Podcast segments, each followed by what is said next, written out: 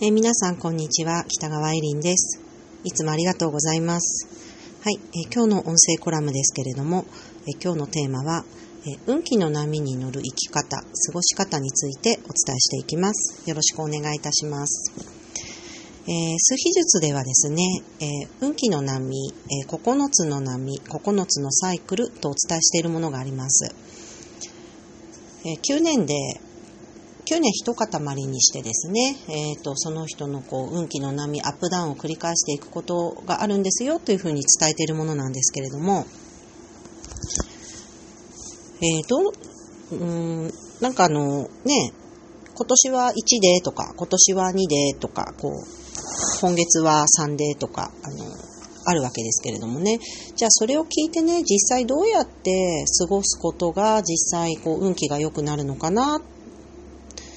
波に乗るってどういうことなのかなっていうことを伝えたいと思います。えー、結論から言うとね、知っても知らなくてもあの別にこれどっちでもいいことなのかなって思ってるんです。伝えてるくせに、へへへ、みたいな あのー、知らないから幸せになれないとか、知らないから、あの、不幸なんですとか、そういうことでもないんですね。別に知っても知らなくても、どっちでもいいことなんだけれども、あの、知っているとね、あの、楽だよっていうことなんですよね。天気予報を思ってもらうといいんですけど、今日雨降りますよって言われたら、あ、傘持ってこうって思うじゃないですか。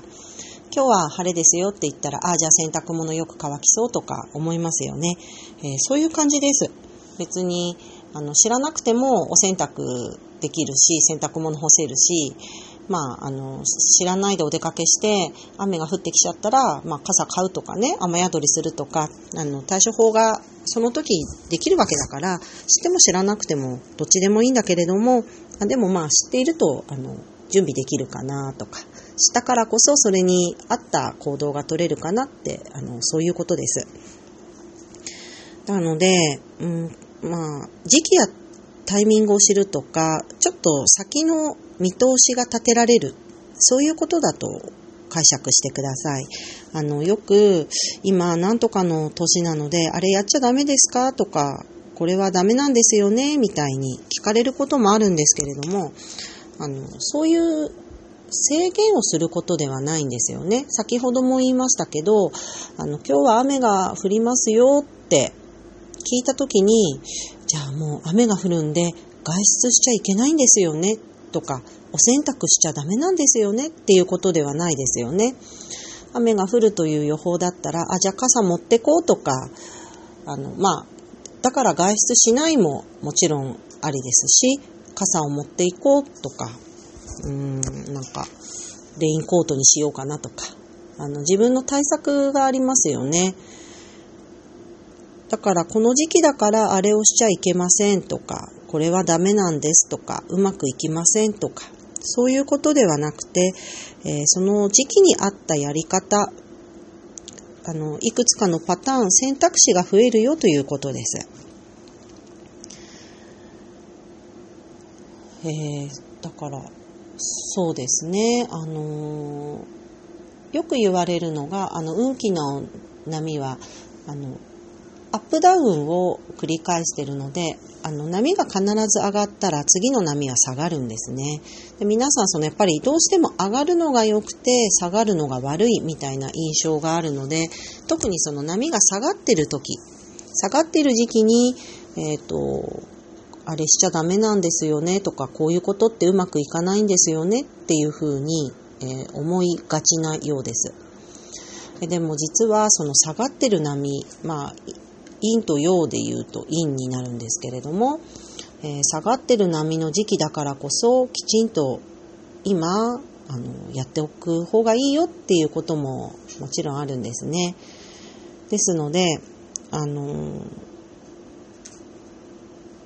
運気の波を知って自分の行動やあり方が狭まってしまったり、えー、制限が増えてしまうようでしたら、あのそのそれはなんか波の使い方がちょっと違うことなのではないかなと思います。あとですね、例えば目に見えて結果が出やすい年ですよという、まあ、サイクル8なんですけれども、あの、そうした年もあるんですね。で、そういう時にですね、でもなんかそう言われたのに何も結果が出ませんでしたみたいに言われる方もいるんだけれども、あの、結果を握りしめないというか、自分の期待している結果がその通りにやってくることではないということも理解しておくといいんじゃないかなと思います。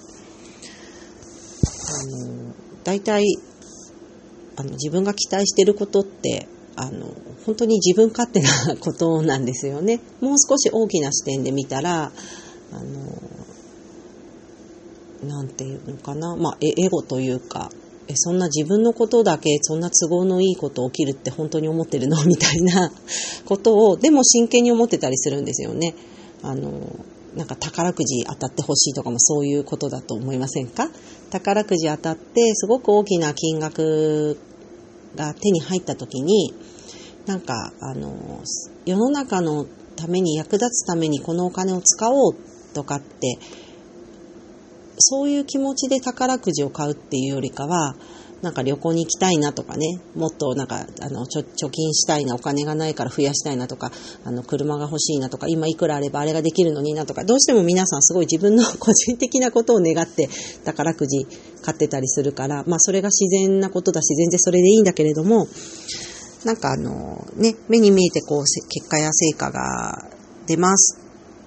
っていう言葉を言われた時に自分が思い描く結果がなんかあまりにもすごく個人的なあの都合のいいことだったりするとなんかあんまりそういう形ではあの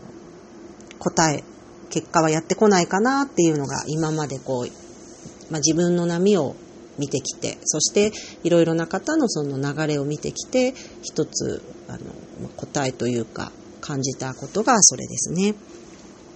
えー、結果を握りしめない。その結果は結構自分の都合のいいことだけだったりもするので、えー、そういうなんか個人的な、個人的な、うん、そうですね。そういうことはなんか叶わないことも多いかな。それよりも、あの自分が思ってもいなかった形でそうしたあの自分のもとにやってくる豊かさとか幸せに気づく、えー、気づかされる、そういうタイミングでもあったりするので、えー、ぜひ、あのー、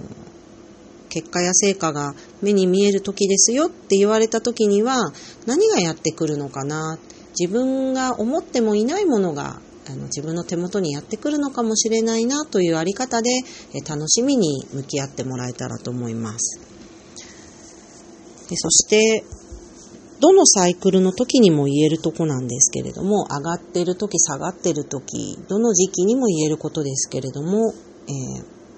まずは目の前のことを楽しむ感性を磨くっていうことですね。いい時も悪い時も、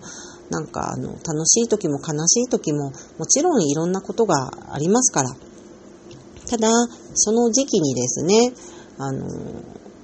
どんな状況であっても、今自分の目の前にあることに、えー、そこにこう楽しさを見出していく感性、それを磨いていくことが、結局はあの、運気の波に乗る生き方というか、運気の流れと調和する生き方につながっていくと思います。えー、何か、あの、今はこういう時期ですよ、今年はこういう年なんだよって言われた時に、ああ、こうなればいいなとか、あの、こういうふうに、こういうことはしちゃいけないんじゃないかなとか、どうしても、あの、やっぱり自分の思考というか自分の思ってる見方でしか、あの、先のことは見通せなくなってしまいますので、えー、そうではなくて、いろいろな形で自分の想像を超えたところから、あの、そういう流れやサイクル、波が来ているんだっていうことをまず理解してください。えー、そして、どんな時期、どんな波の状態であっても、えー、やっちゃいけないことがやっちゃいけないことはなくて、あとやった方がいいよっていうこともあるけど別に、あの、絶対それをしなくちゃいけないんだっていう脅迫観念みたいなことでもないので、えー、自分がやりたいことをやりたいように、え、楽しむ。どんな波の時でも目の前のことを楽しむ。えー、それ、そのあり方でいることが大事です。ただ先ほども言ったようにね、今日は晴れですとか、今日は曇りですとか、今日は気温が何度です、今日は雨が降りますみたいに、そういうやっぱり時期とか、まあ、タイミングっていうのは存在しているので、それを知って、自分の行動や生き方、あり方をよりこう楽しむ、心地よくできるものとして、運気の波を利用していただけたらなと思います。今日もお聴きくださってありがとうございます。北川エリンでした。